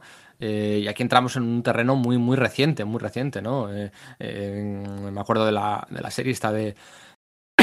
Perdón, prometo que ya... prometo que ya acabo el relanzamiento de este en la Marvel Now 2.0 del Doctor Extraño, Sorcerer Supreme, ¿no? Con, con Robbie Thompson. Robbie Thompson, no lo olvidemos, que venía de. Era un guionista que venía de la serie de televisión de este hit que es Supernatural, ¿no? Y un Javier Rodríguez espectacular, que venía de Spider-Woman. Sí, que estaba guay, ¿no? Tú decías, bueno, dos series en paralelo con una película, la salud del doctor era mejor que nunca, ¿no? Y bueno, pues, pues se va Aaron. Eh, entran Walta, entra Donny Cates durante un tiempo, empiezan las renumeraciones, las, las renumeraciones, recuperan la, la numeración original y, bueno, pues lo cierto es que la sensación de que todo va muy rápido, de que no hay nada que cuaje, las, las dos series que hizo Mark Wade eh, no acaban de funcionar del todo, volverle a hacer cirujano no acaba de funcionar del todo, le meten con el, el crossover este de Infinity Countdown y le dan una gema, no sé si la gema del tiempo al el Doctor Extraño, ahí con las cosas estas que hacía eh, Gary Dugan, con Maido Dato, con... no sé, no sé, no, no, no acaba de estar en su sitio, ¿no? No acaba de encontrar eh, su sitio el Doctor Extraño y bueno, pues ahora este, hemos tenido este recientemente este gran evento eh, del Doctor Extraño, a cargo de un guionista que a mí me chifla, de McKay, en el que, bueno, pues el título es bastante explicativo, explicativo, la muerte, ¿no? Hemos tenido que si la muerte de Spider-Man, luego la muerte de Lobezno, la muerte, ahora toca la muerte del Doctor Extraño, aquí, bueno, pues eh, no diré lo que ocurre en la miniserie del, de título, La muerte del Doctor Extraño, porque estamos en territorio muy reciente, algunos lo pueden considerar spoilers, depende si van a ritmo americano comprando sus rapas en Radar Comics y el relanzamiento que ha habido actualmente, y, y, y o si están a ritmo español, en los que van pues, un, poquito, pues, un poquito más por detrás, y no entraré en detalles de spoilers. Pero bueno, lo cierto es que de alguna manera, aunque no sea una serie regular o se vayan cancelando más o menos cada poco tiempo, lo cierto es que está encadenando el Doctor Extraño, eh, bueno, pues miniseries, importancia y presencia continuamente, ¿no? Algo es algo. Eh, no diría yo que. Lo último, último sí que diría yo que es un 8 un 9. Lo anterior no diría yo que, supera el notable en ningún momento y con, con algunas cosas que, pues, aprobados. Eh, aprobados justos y, y, ya está, ¿no? Pero bueno, que de todas formas el siglo nuevo nos está brindando eh, cositas chulas, como esa miniserie del juramento, como algunos momentos muy puntuales de la etapa de Jason Aaron, o bueno, pues esta, esta serie que decíamos de Javier Rodríguez y de, y de Robbie Thompson, ¿no? Eh, no sé el tiempo que llevo, creo que me he pasado. Pasado, no, realmente no, no, lo he estado mirando porque me iba a agobiar. Pero bueno, hemos hablado, de, hemos hablado un poquito de todo. Hemos hablado de Steve Ditko, de Stan Lee, de Roy Thomas, de Dan Atkins, de Jane Collan. Hemos hablado de Tom Palmer, hemos hablado de de, de, Mary Severin, hemos hablado de. ¿Qué más hemos hablado? De Jim Starlin muy poquito, hemos hablado de, de Steve Englehart, de Frank Brunner, otra vez de Jane Collan, de Peter B. Gillis, de Roger Stern, de Jason Guys, de Paul Smith, de Michael Golden, hemos hablado de Craig Russell, creo que no lo he llegado a mencionar. Hemos hablado de Mark Buckingham un poquito, de Warren Ellis un poquito, de, JM de Mateis, hemos hablado de Anne Green, hemos hablado de Mike Mignola, hemos hablado de mm, Siglo Nuevo, a ver, a ver, de Strashinsky, de Romita Jr., de mm, Marcos Martín, de Brian Cabauhan y bueno, pues de todo lo reciente que acabamos de comentar. Ha sido un repaso, bueno, pues rápido, muy rápido, hemos entrado, hemos entrado en poca profundidad, pero bueno, espero que, espero que os haya gustado este podcast y que haya merecido la pena este cambio de planes para, bueno, pues el, podcast que, que vamos a hacer de Neil Adams, que grabamos, que grabamos de Neil Adams, pues para honrar a, bueno, pues a, un genio. He mirado, me ha dado por mirar antes en Google a ver si había alguna coincidencia de búsquedas de Neil Adams y del Doctor Extraño. Eh, porque claro, Neil Adams, el corpus que tiene Neil Adams en Marvel es, muy poquito, es muy poquito, ¿no? Y Neil Adams y el Doctor Extraño, y sí, hay alguna variant cover por ahí que ha hecho recientemente, que la verdad es que es bien chula, ¿eh? Bien chula. Así que nada, con esto lo dejamos. Esperemos que, esperemos que os guste el podcast y esperemos que me guste la peli, al menos que me guste la peli, porque le tengo muchas ganas. Y ayer me comí un spoiler que no debería haberme comido por preparar este podcast, por preparar este podcast. Puta Wikipedia. Eh, lo dejamos aquí, ¿vale? Venga, abrazo a todos. Chao, chao.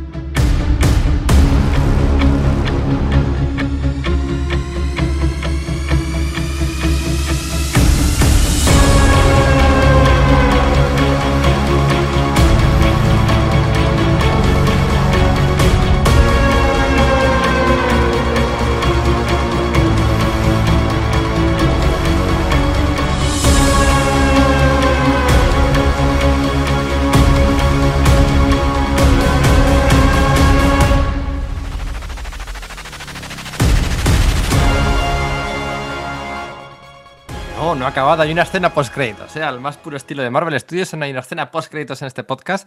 Y es que hay una cosa que me he dejado de comentar. No he comentado a lo largo de este breve podcast del Doctor Extraño. Y no lo he hecho a propósito. No lo he hecho a propósito por spoilers, por spoilers de la película, ¿vale? Es una cosa que en un podcast normal yo siempre habría comentado, porque ya sabéis que soy un fanático, un fanático de lo que voy a hablar a continuación. Seguramente algunos se haya dado cuenta. ¡Ay, qué raro que no ha comentado Pedro esto que comenta siempre! Pero es que en esta ocasión, eh, bueno, pues incluye unos eh, spoilers de la película, así que todos aquellos que, bueno, no queráis, no queráis eh, enteraros, si es que posiblemente muchos de lo sepáis ya, otros lo supongáis, y otros, pues bueno, mm, intuiréis que es inevitable. Pero hay mucha gente que no. Así que por si acaso, spoilers de la película. Pero es que es un spoiler precioso, es un spoiler poético, es un spoiler eh, taquiones, si me apuras, ¿no? Y es que hay una cosa que se me ha olvidado comentar, que no se me ha olvidado comentar, que lo dejo para ahora, y es que el Doctor Extraño, a mitad de los años 90, también participó a su manera en otro gran crossover, en otro gran evento que me, chifla a mí. La línea Amalgam, por supuestísimo, la línea Amalgam. ¿Cómo no podía ser de otra forma? Había que comentar la línea Amalgam del Doctor Extraño, que como sabéis es esa fusión de universos de Marvel y DC en el que se unían, pues como el propio nombre dice, se amalgamaban dos, tres o incluso cuatro en algunas ocasiones personajes de, distinta, de, las distintas editoriales, pero de temática más o menos parecida, ¿no? Relacionados que si Catwoman y Electra, mm, que si Deathstroke y Daredevil, que si el Capitán Marvel de uno con el Capitán Marvel de otro, que si tal, bueno, pues Superman, Capitán América, Batman, lo ves, no, tenía su sentido. En el caso del Doctor Extraño tenía todo el sentido del mundo, ¿no? Se unían en un diseño muy, muy guapo, muy, muy guapo, en un número em, eh, guionizado por Ron Marth, con dibujo de José Luis García López, nada más y nada menos, y con tintas de Kevin Lowland. Era un dibujo precioso, aquel número, el de Doctor Strange Fate, era precioso, yo lo tengo, lo atesoro de mis años de forum, lo guardo con mucho cariño, y es que se juntaban las personalidades, los personajes del Doctor Extraño con el, bueno, pues el mago posiblemente más famoso del universo de Cell, el Doctor Destino el Doctor Fate. Pero había un plot twist final, un plot twist final que es precioso, es muy bello, porque resultaba que había una tercera personalidad metida en aquel combo de Amalgam, ¿no? De Amalgam. Y es que resulta, cuando se quita el casco al final, el Doctor Strange Fate, resulta que era Charles Xavier, sí, sí, sí, sí, sí, Charles Xavier, ese personaje rumoreado durante tanto tiempo que parece que va a aparecer seguramente, ¿no? Todo parece indicar que va a aparecer en la película de Doctor Extraño. Estaba ahí, estaba fusionado el Doctor, me parece precioso, el Doctor Extraño con el Charles Xavier, ¿no? Resulta que el, bueno, pues en este número que había un, tenía una especie de heraldos, de, de sidekicks, ¿no? El Doctor Strange, uno era la, la, mezcla entre la Abominación y Helgramit, eh, o, o la, la, la, mezcla de Wong con Mr. Mitchell o como se diga, de Green Lantern del Green Lantern por aquel entonces, Kyle Rayner con Jade, ¿no? La, Heraldo de Galactus, eh, Zatanna con la Bruja Escarlata, ¿no? Mira también la Bruja Escarlata.